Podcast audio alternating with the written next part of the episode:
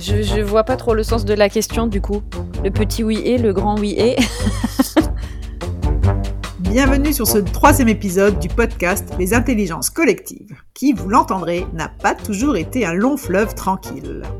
J'ai interrogé Julie Frigénie, reine de l'improvisation théâtrale sous notre belle ville de Mulhouse. Un esprit vif et rieur, un humour que j'adore. Nous avons d'ailleurs dans cet échange voulu comprendre l'importance et le bienfait du jeu JEU en intelligence collective. Julie nous explique comment elle fait vivre, grâce à ses ateliers d'improvisation théâtrale en entreprise, de puissantes et apprenantes expériences de mise en mouvement des collectifs. Dans cette interview, elle nous partage aussi des conseils de facilitation et d'émergence très intéressants. Si à la fin de cet épisode, vous pensez toujours que l'improvisation théâtrale n'est que du team building dans le sens un super moyen de passer un bon moment, contactez-nous et nous vous parlerons, comme dans cet épisode, de coopération, de confiance et d'erreur. Je suis Sophie Franz, fondatrice de la société Comarketon, société de marketing collectif. Je suis votre hôte sur ce podcast et vous laisse tout de suite avec Julie Frigénie. Bonjour Julie. Bonjour Sophie. Comment vas-tu? Mais bien, un peu froid ce matin, mais ça va.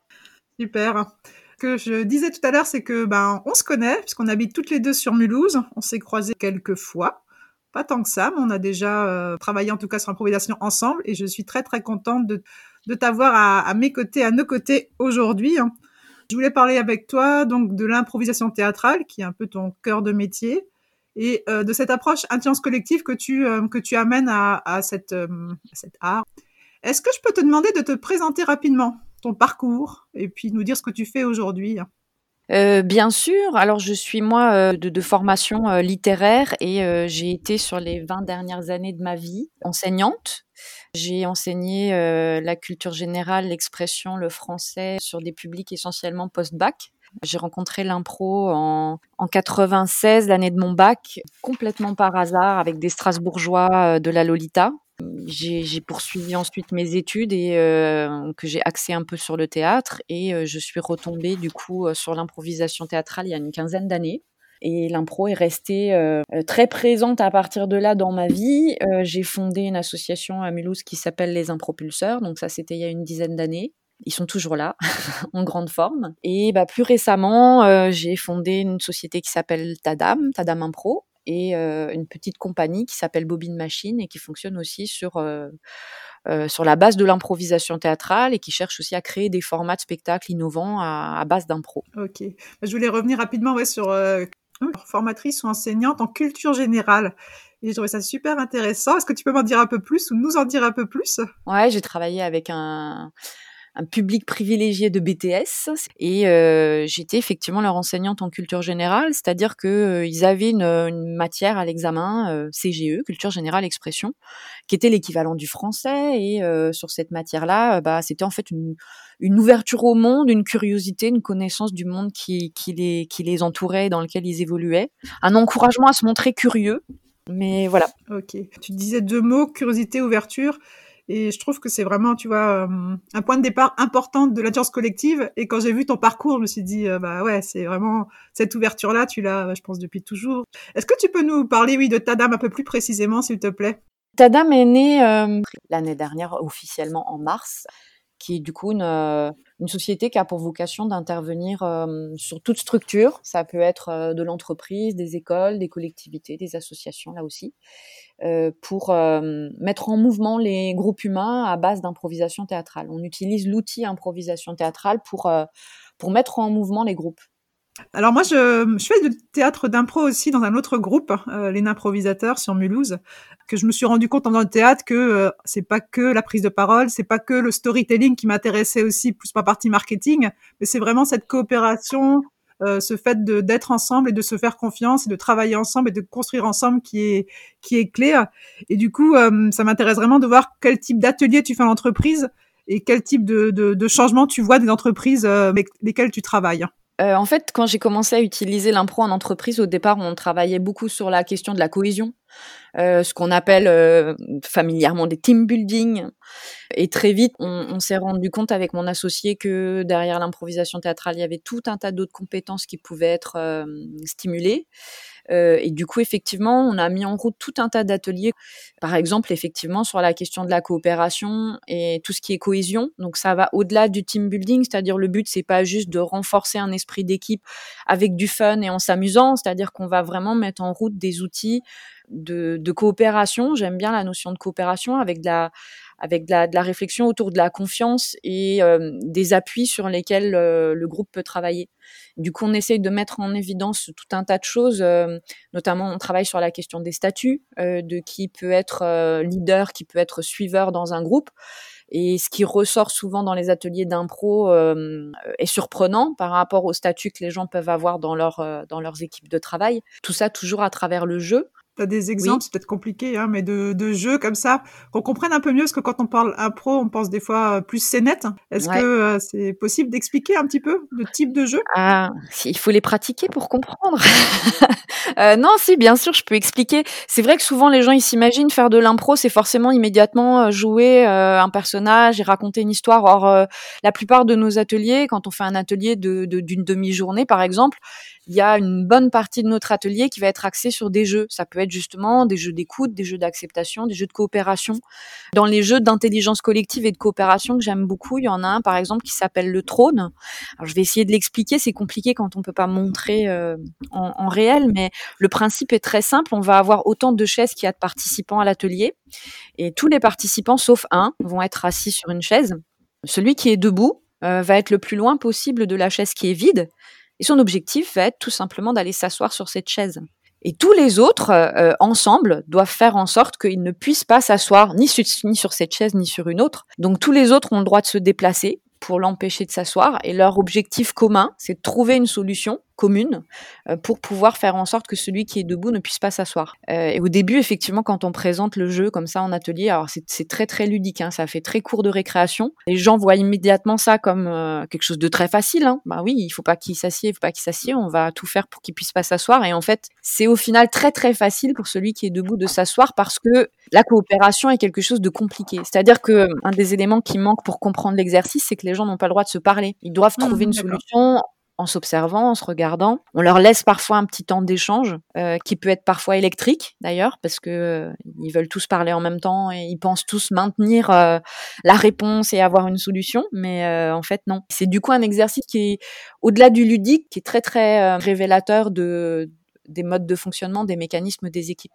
et où là aussi on voit où sont les leaders ou en tout cas ceux qui pensent l'être et c'est assez intéressant. Après le jeu, euh, donc euh, je sais pas à un moment ils ont réussi ou pas réussi. Qu'est-ce qui se passe après euh, ce jeu-là? Est-ce que justement c'est le fait de l'avoir fait qui fait qu'on se rend compte de certaines choses Est-ce que tu expliques les choses ou comment on apprend de ce jeu en fait? Bah, ce que tu ce que tu dis est intéressant parce que souvent quand on parle euh, improvisation théâtrale, euh, les personnes en entreprise s'imaginent qu'ils vont faire que jouer, mais en fait nous on se sert vraiment du cadre du jeu comme euh, un effet zoom, un révélateur en fait de euh, euh, certains mécanismes. Et du coup, la parole est très importante pour nous. C'est-à-dire qu'on va pas se limiter à dire pendant deux heures, trois heures, quatre heures, vous allez jouer, point, et ensuite chacun repart dans son coin et tant mieux, on se sera bien amusé. C'est-à-dire qu'on va vraiment se servir de chaque exercice pour ensuite prendre un minimum de distance et se questionner ensemble sur qu'est-ce qui s'est passé, comment ça s'est passé, pourquoi ça s'est passé comme ça. Et aussi comment est-ce que ça aurait pu se passer autrement? Dans certains cas de figure, ça peut être intéressant de euh, justement une fois qu'on a mis le nez sur certains fonctionnements euh, de cette équipe-là, de se dire bah comment ça aurait pu fonctionner autrement. Et ce moment-là, c'est un moment que toi tu animes, que tu facilites? Tout à fait. Que, que j'impose même parce que souvent en fait les participants sont dans un moment fun et voudraient juste rester dans ce moment fun. Et du coup ça fait partie moi de mes mes priorités de dire à un moment il faut qu'il y ait un temps de recul pour dire regardez ce que vous venez de faire et qu'est-ce que ça nous dit de vous et de vos capacités à, à, interagir, de votre communication interpersonnelle, de vos forces, de vos faiblesses? Et c'est euh, souvent un moment important parce qu'il est, il est libérateur d'une forme de parole aussi euh, qui n'a pas toujours forcément sa place dans le cadre du travail. Euh, où souvent on est dans l'urgence, où on prend pas forcément le temps de regarder comment on fonctionne. On fonctionne et tant qu'on fonctionne, tant mieux, mais on prend pas forcément le temps de regarder le comment on fonctionne. Et c'est vrai que ce temps de recul dans tes ateliers, je pense que c'est vraiment un temps qui est important qui permet justement d'ancrer des apprentissages. Enfin, je trouve que c'est ce qui, c'est l'apport que tu as en plus peut-être par rapport à, un moment plus théâtral sur euh, justement ce que j'appelais avant euh, storytelling, faire des scénettes. Euh, c'est ce qui va permettre sûrement de faire émerger quelque chose de plus fort et surtout sa partie apprentissage. C'est la distinction qu'il faut faire, enfin que j'aimerais qu'on fasse entre l'improvisation théâtrale loisir entre guillemets, c'est-à-dire ce qu'on va faire quand on va participer à un atelier hebdo euh, euh, dans une association et, et, ce que je fais moi, qui est de l'improvisation théâtrale appliquée, dite appliquée, c'est-à-dire que l'impro devient euh, non pas un moyen de proposer derrière un spectacle ou de faire du storytelling comme tu dis, ou euh, de simplement passer un bon moment avec des copains, mais devient un vrai outil de travail qui va être euh, un moyen de consolider des compétences individuelles et collectives en entreprise. Ça devient un outil de travail. Alors dans la boîte à outils, tu as quoi? Tu as des ateliers? Justement ces moments de temps de recul, de prise de parole. Qu'est-ce que tu as d'autre dans cette euh, boîte à outils que tu proposes? Alors l'atelier classique, quelle que soit la, thématique, c'est quand même le format qu'on utilise le plus. Euh, il peut être axé du coup sur des problématiques très simples comme euh, écoute, acceptation, cohésion d'équipe. On peut travailler après toujours avec ce même atelier sur d'autres compétences comme la créativité par exemple. On a des ateliers où on utilise l'improvisation théâtrale pour par exemple débloquer de la gestion de projet euh, une équipe qui travaille sur, un projet spécifique qui est un peu en stand-by, qui est un petit peu ralenti, qui se retrouve freiné pour X ou Y raison, euh, grâce à l'impro, on peut remettre en route certains de ces mécanismes-là. On peut utiliser l'improvisation théâtrale euh, dans un contexte scolaire aussi, où là, du coup, c'est plus professionnel, mais je l'utilise par exemple tout ce qui est posture, éloquence, aisance relationnelle, gestion du stress aussi, des choses qui sont plus spécifiques à à une situation de jeune adulte qui va entrer dans le monde du travail. Euh, quand on sort après de la question des ateliers, on utilise d'autres formats qui peuvent être, euh, je parlais tout à l'heure de libération de la parole, on utilise par exemple le théâtre forum, euh, qui permet à des personnes de jouer des, des rôles dans des situations qui peuvent être compliquées.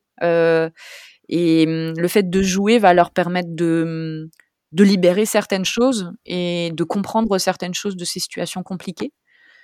Euh, et là, on joue avec un, un public et ça ouvre en général ensuite un, un, un temps de dialogue et d'échange avec le public présent. Euh, je vais revenir sur cette notion que je trouve importante euh, alors sur l'acceptation. C'est un terme que tu as usé plusieurs fois. Est-ce que tu peux nous en parler un peu plus? Qu'est-ce que tu sous-entends par cette partie acceptation ah bah oui, parce que Là, on est pleinement dans l'intelligence collective. Les bases de l'improvisation, les, les, bases de l'improvisation théâtrale, c'est oui et. Ça, c'est la, la, formule type de l'improvisation théâtrale. En, anglais, c'est yes and react, c'est-à-dire j'accepte et je réagis. Euh, on part du principe que on ne peut pas construire quelque chose ensemble si, on n'accepte pas de construire avec la proposition de l'autre. Donc ça, c'est les bases de l'impro, c'est accepter de dire euh, ton idée c'est pas la mienne, mais je vais euh, accepter cette idée-là et on va essayer de conjuguer nos idées pour partir sur un projet commun et construire quelque chose ensemble.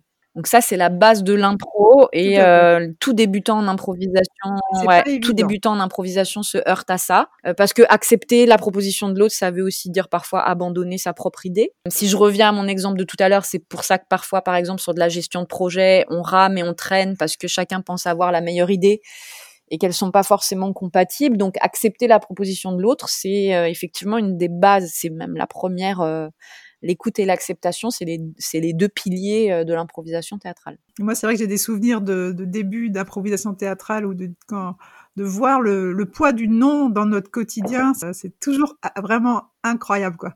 L'exercice que vous menez, justement, il faut lâcher, bah, lâcher son idée, lâcher son ego, enfin, lâcher tellement de choses et partir dans le oui on se rend compte qu'en effet, euh, on est, on est un petit peu. Euh c'est surtout le, c'est surtout le contrôle qu'il faut accepter de, de, lâcher quand on est dans le oui, c'est euh, de dire bah je, c'est pas ce que j'avais prévu, c'est, je pars vers quelque chose qui ne m'appartient pas puisque c'est pas forcément mon idée, j'accepte ton idée et du coup j'accepte de pas maîtriser ce qui va suivre.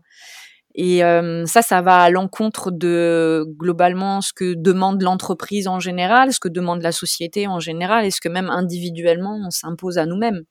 Cette notion ouais, d'instabilité, je trouve euh, qu'on essaye justement d'éviter. Et là, bah, là, on se force à, à accepter cette instabilité.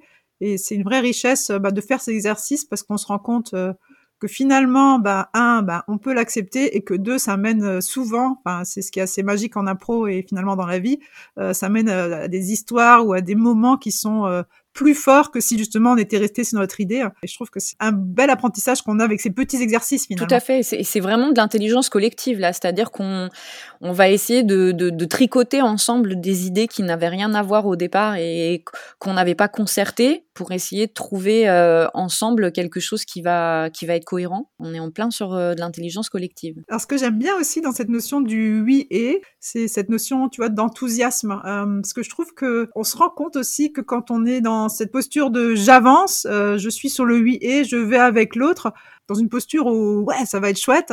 Euh, je trouve que ça va encore plus loin dans, dans la création d'une histoire. Je dis ça parce que des fois on voit des petits oui et des gros oui et, ça va être génial. Et je trouve que l'histoire elle est complètement euh, différente. Enfin, ce qui, ce qui se passe après. Je, je vois pas trop le sens de la question du coup. Le petit oui et, le grand oui et.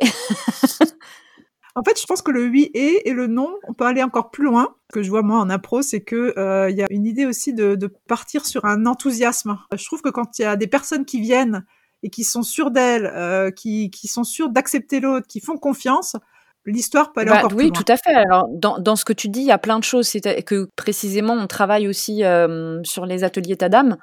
Par exemple, la question de la confiance, c'est quelque chose qu'on travaille énormément. C'est-à-dire que pour euh, pouvoir euh, s'appuyer sur une confiance commune à l'ensemble du groupe, il faut déjà avoir euh, confiance en soi. C'est des choses qu'on travaille avec tout ce qui est euh, euh, charisme, conviction et crédibilité. On essaye de développer ça.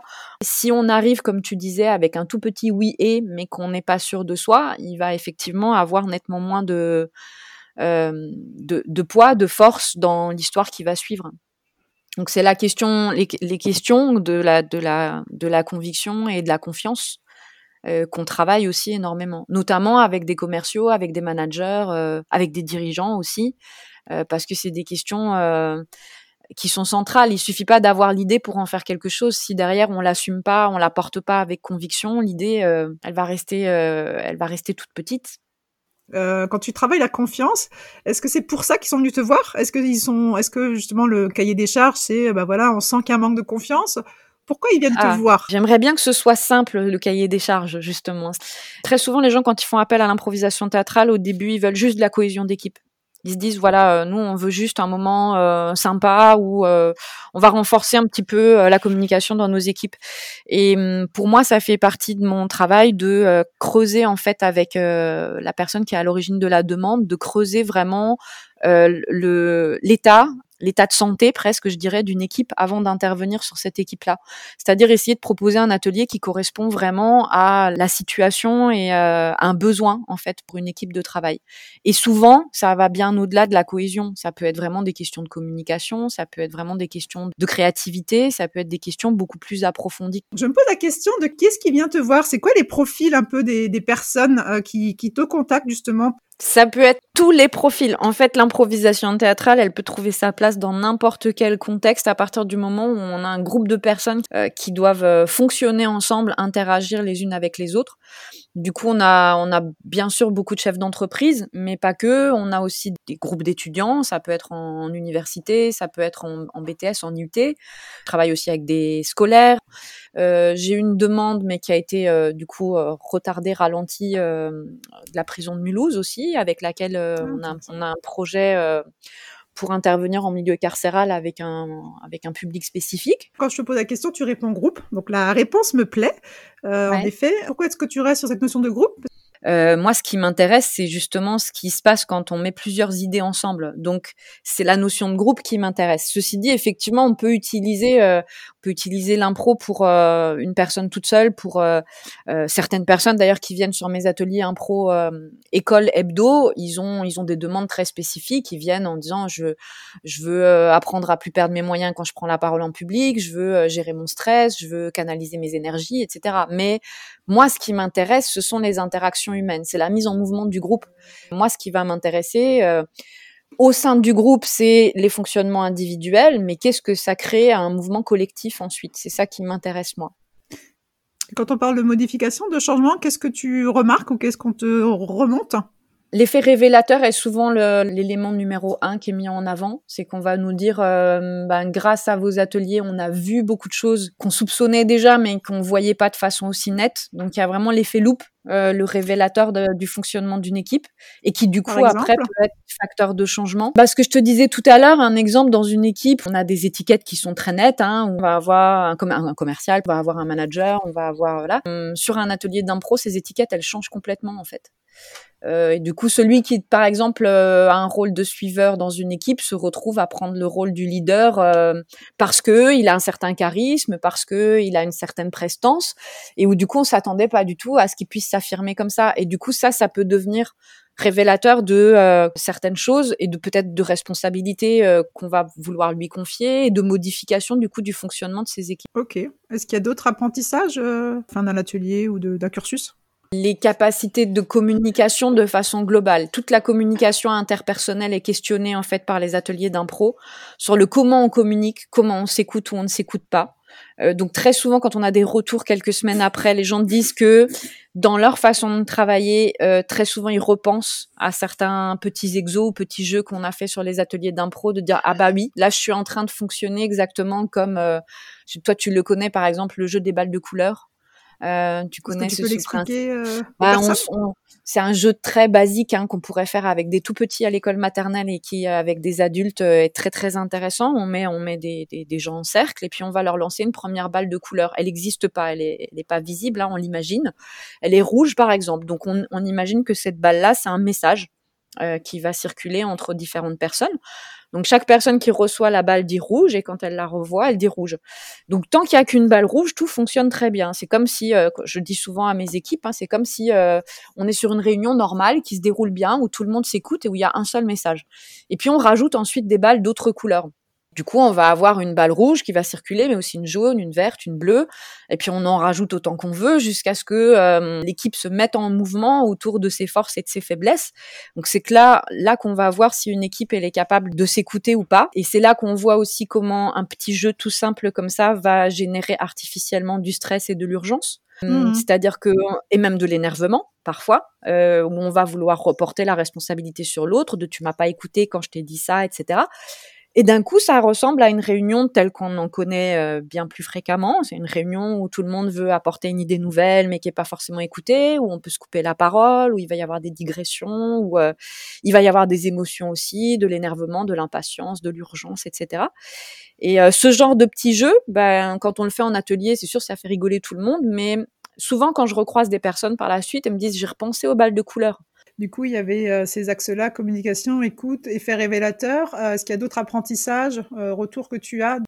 Beaucoup de confiance en soi aussi, ça c'est vraiment des retours qu'on a systématiquement, des gens qui arrivent à, à se libérer un petit peu de leur propre jugement, de leurs propres exigences et qui arrivent à se donner plus de souplesse et de liberté dans leur façon d'être et qui du coup se découvrent des forces. Est-ce que tu arrives à expliquer Comment est-ce qu'un atelier, euh, j'imagine sur une demi-journée, peut travailler cette confiance en soi justement? Comme on est dans l'acceptation, euh, c'est quelque chose qu'on met en route, c'est des mécanismes qu'on met en route dès le départ. On gomme en fait souvent le jugement. C'est-à-dire que la première idée qui vient est souvent la bonne. J'aime bien travailler sur cette notion-là de l'évidence. La première idée qui vient, c'est qu'elle devait être là, elle est la bonne.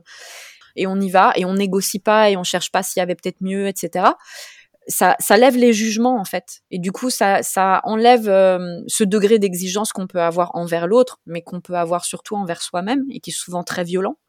Où on va du coup s'auto-censurer en se disant bah c'est pas bien ce que je vais faire, c'est pas bon, euh, mon idée n'est pas bonne, euh, ou même j'ai pas d'idée. Et du coup, on va rester dans son dans son coin. Et du coup, même après trois heures ou quatre heures d'atelier, on a déjà ces barrières qui sautent. On va vers du lâcher prise en fait, qui, qui aide vraiment à se dire bah finalement, je, elles sont pas si mal que ça, mes idées, euh, ma posture, elle est pas si mal que ça non plus. Et je pense qu'en effet, se lever les jugements, comme tu disais, c'est un vrai apport que tu peux, euh, grâce aux ateliers, apprendre justement en entreprise parce que euh, est trop, souvent peur de dire quelque chose, de se tromper, et cette peur de, l'erreur en entreprise, elle est un vrai frein, je pense, hein, en termes de voilà d'innovation, en termes d'idées, en termes de communication. Et je trouve que l'exercice d'improvisation, justement, comme c'est des jeux, comme on peut faire des choses et comme on se rend compte que finalement quand on les fait, bah, c'est pas si grave, euh, c'est un vrai, une vraie force pour, euh, bah, pour cette dynamique collective en entreprise. On a, on a des ateliers spécifiques là-dessus. On a des ateliers vraiment sur euh, l'erreur, accepter l'erreur. Moi, j'aime bien dire c'est en se plantant qu'on pousse. Euh, c'est vraiment euh, se dire à partir de l'erreur, on, travaille même sur les notions de sérendipité, c'est-à-dire sur euh, tout ce qui est issu d'une erreur et qui finalement n'était pas du tout attendu, mais va euh, va permettre d'aller dans des directions qu'on n'aurait pas du tout explorées. Accepter en fait ce qui arrive comme de la matière créative. Après, au-delà de l'erreur, c'est l'instant en fait. Ce qu'on aime valoriser en impro, c'est pas forcément provoquer l'erreur, mais c'est accepter l'instant. Dire on fait avec ce qu'on a là maintenant? Du coup, on construit avec ce qu'on a, euh, ce avec ce qu'on a. Point. On se pose pas la question euh, de euh, ce qu'on aurait pu avoir.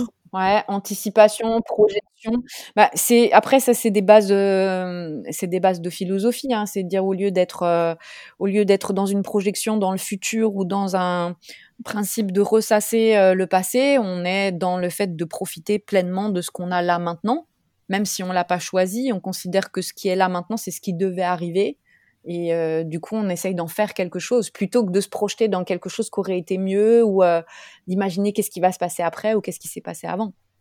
Et c'est chouette que justement des exercices ou des personnes comme toi, euh, par du jeu, arrivent peut-être à justement à, à, redonner un peu cette façon de, de, penser et de vivre en entreprise. Moi, je trouve ça, je trouve ça vraiment génial ce que ce que tu fais.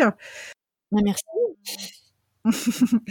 Quand quelqu'un vient te voir en atelier, euh, le premier atelier, est-ce qu'il y a un blocage qui est assez fréquent chez les gens qui, qui, qui commencent? Il y en a plein. Euh, le principal, c'est l'exigence et, et, le contrôle.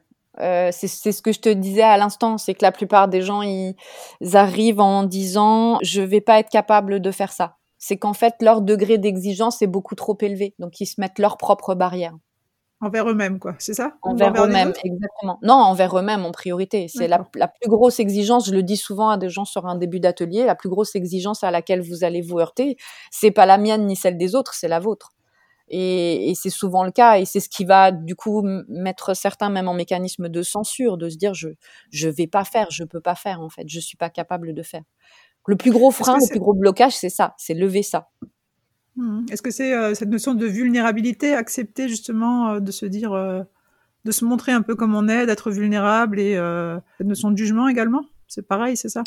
Ouais, tout à fait. Et c'est de sortir une fois de plus de quelque chose de l'ordre du contrôle et de la maîtrise. C'est dire aussi accepter le lâcher prise et dire je vais, je vais laisser venir ce qui vient et peu importe si c'est bon ou si c'est pas bon, peu importe si je me plante, peu importe si c'est approximatif ou douteux ben j'y vais et je laisse venir. Mmh. C'est, c'est, je, je, reprends, c'est en se plantant qu'on pousse, c'est-à-dire si si on n'accepte pas de se tromper, on fait rien.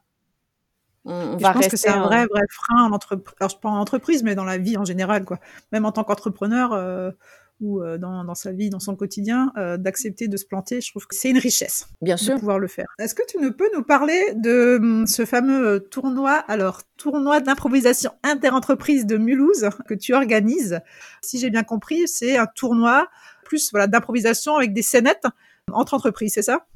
Oui, c'est ça. Euh, ce sont des entreprises qui ont souhaité, en fait, à un moment, utiliser l'improvisation théâtrale comme un moyen de rencontre. Et euh, l'idée est née euh, il y a maintenant un peu plus d'un an avec euh, une grosse entreprise mulhousienne qui m'a dit à un moment, euh, ils faisaient des, ils faisaient des ateliers d'impro entre midi et deux, comme ça, vraiment pour sur leur temps de pause pour s'amuser un petit peu et pour de la cohésion d'équipe. Et ils m'ont dit, mais ce serait super chouette de, sur cette base-là, d'aller jouer avec d'autres, euh, d'autres entreprises. Et l'idée est née comme ça. Et donc, j'ai, proposé ce, tournoi euh, bah, il y a quelques mois déjà maintenant. Ce sont des entreprises qui se sont engagées à 40 heures de formation, euh, donc de préparation à ce que c'est un match d'improvisation théâtrale. Euh, ces entreprises-là, par exemple la CPM ou l'Euro Airport, ont engagé une quinzaine de, de, salariés qui se retrouvent du coup tous les 15 à préparer ensemble une scène qui devait avoir lieu en novembre 2020. On imagine à l'heure actuelle décalée. On va en parler avec eux et voir euh, comment on va faire ça. Vous recrutez encore des nouvelles entreprises, c'est ça Tout à fait, c'est tout à fait possible encore de rejoindre euh, le projet vu que euh, on en était qu'au tout début. Hein, au moment de, du début du confinement, on avait commencé un ou deux ateliers seulement sur les entreprises déjà engagées.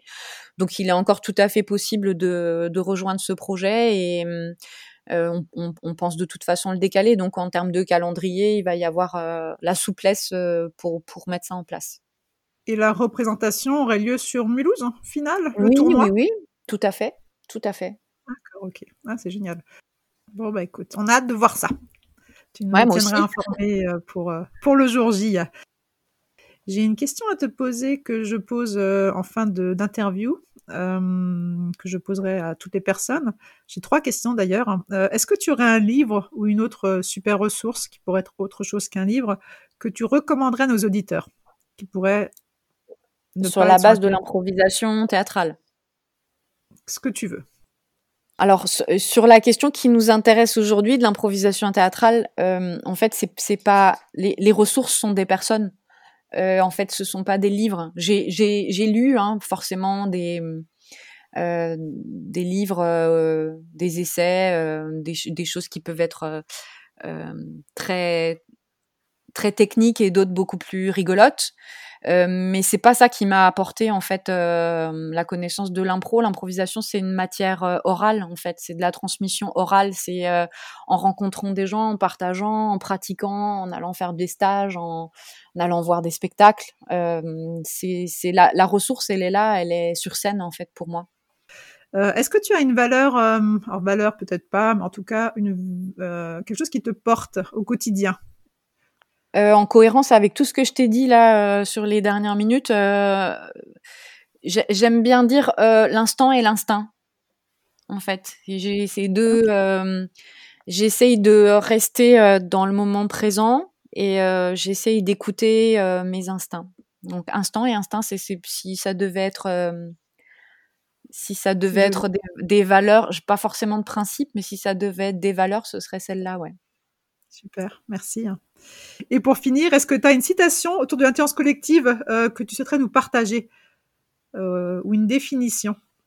Euh, j'ai été, je suis fondatrice de l'association les, les, impropulseurs. Ça a été sur les dix dernières années beaucoup de gestion d'intelligence collective et de groupe et d'humains. Et je leur ai souvent répété euh, une phrase que, qui me paraît chouette. Euh, tout seul, on va plus vite, ensemble, on va plus loin, euh, que qu'on entend énormément. Et pour moi, cette phrase, elle a, elle prend beaucoup de sens par rapport à mes différents projets autour de l'impro en ce moment. Merci beaucoup. Euh, pour ceux qui ne te connaissent pas, qui, te, qui souhaiteraient en savoir plus sur ton travail, est-ce que tu peux nous dire vers où vers où il pourrait aller pour euh, te connaître en ce, moment, euh, en ce moment, je suis chez moi, enfermée dans ma maison.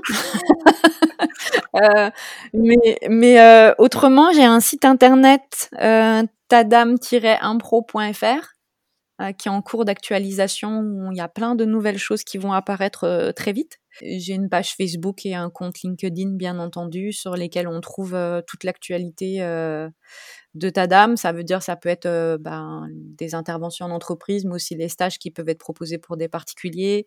Euh, l'école d'impro euh, qui va ouvrir à la rentrée avec plein de niveaux différents et plein de possibilités de faire de l'impro pour les particuliers. Et donc on retrouve tout ça sur ton site LinkedIn et Facebook et je mettrai tous les liens dans la description du podcast. Mais parfait, merci.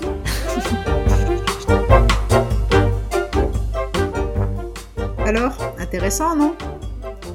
Si vous appréciez ce format et que vous avez quelques petites minutes pour me faire un retour par mail, LinkedIn, via iTunes ou même Pigeon Voyageur, sachez que cela me fait réellement plaisir et m'encourage à continuer à, comme dirait Julie, moi aussi, planter pour pousser et imaginer une belle forêt tous ensemble. À bientôt!